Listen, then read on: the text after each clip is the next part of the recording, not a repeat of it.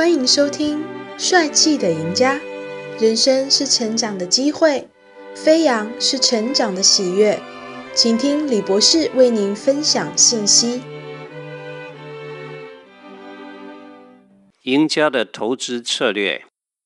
达拉斯的牛仔队明星教练曾经说过这样的话：“我的工作不复杂，但很困难。”率领一群球员做他们所不喜欢做的，以致他们能得到他们所喜欢得的。流汗创纪是足球员不喜欢的，冠军的奖杯、群众的掌声是他们喜欢的。在这矛盾的交汇点，纪律和训练划分了赢家跟输家之间清楚的分界线。总经理的特权是我所要的，公司的头痛问题是我所不要的。巨大的利润是我所追求的，资本投资的风险是我所不喜欢的，婚姻里的情爱是我所要的，生活细节中的柴米油盐是我所不要的，天国的冠冕是我所期望的，地上的十字架是我尽力避免的。在这矛盾的交节点，赢家做了最好的投资策略。耶稣选择了降卑，以致他可以升高。这是以弗所书四章九节。施洗约翰选择了衰微，以致基督可以兴旺。约翰福音三章三十节。基督耶稣选择了十字架，以致万民敬拜他复活的大能。罗马书四章二十五节。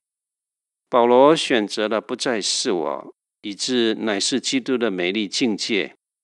加拉太书二章二十节，赢家最擅长掌握这圣经所教导的投资策略。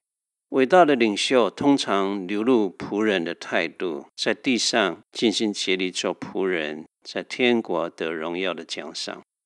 做大事的人通常显明自己在小事上忠心，神自然把大事情托付给我们。成功的领导者通常先做过忠诚的跟随者。我们学会跟随耶稣，就可以领导主耶稣所托付给我们的工作。报复仇敌最好的方法是爱他，这是最佳的投资策略。改变对手最短的途径是改变自己。最有说服力的不是雄辩，而是行动。沉默比言语更加铿锵有力。你给的越多，你得的越多。世上生命的人得找生命。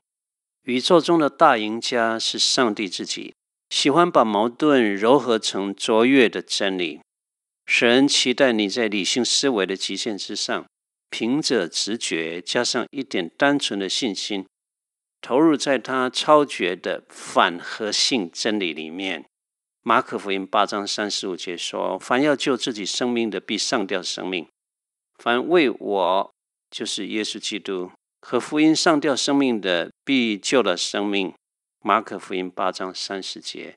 所以，赢家的最佳投资策略，就是遵循主耶稣的教训，为耶稣失丧生命。你一定得着天国的丰富。上帝祝福你。